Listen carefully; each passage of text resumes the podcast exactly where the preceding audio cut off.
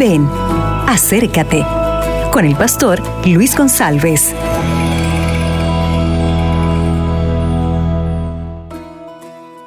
Hola, ¿qué tal? En la palabra de Dios, nosotros vemos que Cristo es presentado como el Cordero de Dios que quita el pecado del mundo.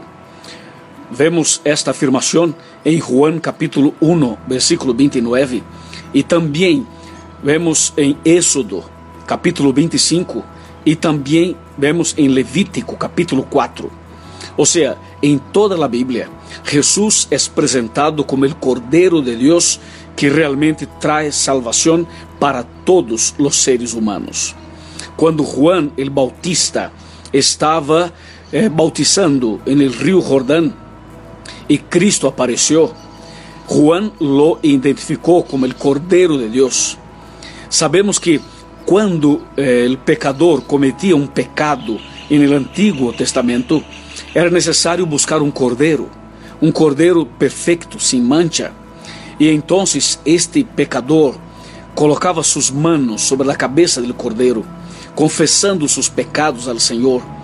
E depois o cordeiro era muerto, substituindo, reemplaçando, tomando o lugar do pecador.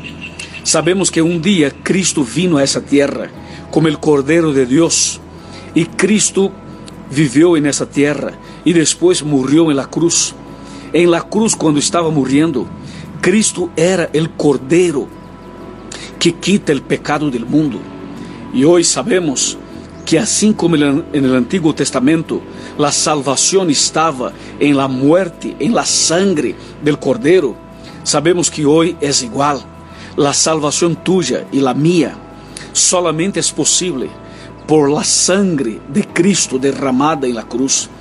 Cristo es verdaderamente el Cordero de Dios. Y en este día, el Cordero de Dios está contigo. Que la gracia de Dios, que la misericordia de Dios, a través del Cordero, que Cristo, nuestro Cordero Pascal, esté contigo por todo este día e por todos os dias de tu vida. E que este poder maravilhoso de la gracia, del perdão, de la salvación esté em tu coração, não solamente hoje, sino todos os dias de tu vida.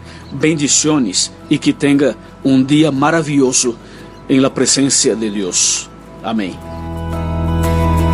Acabas de escuchar Ven, acércate con el pastor Luis González.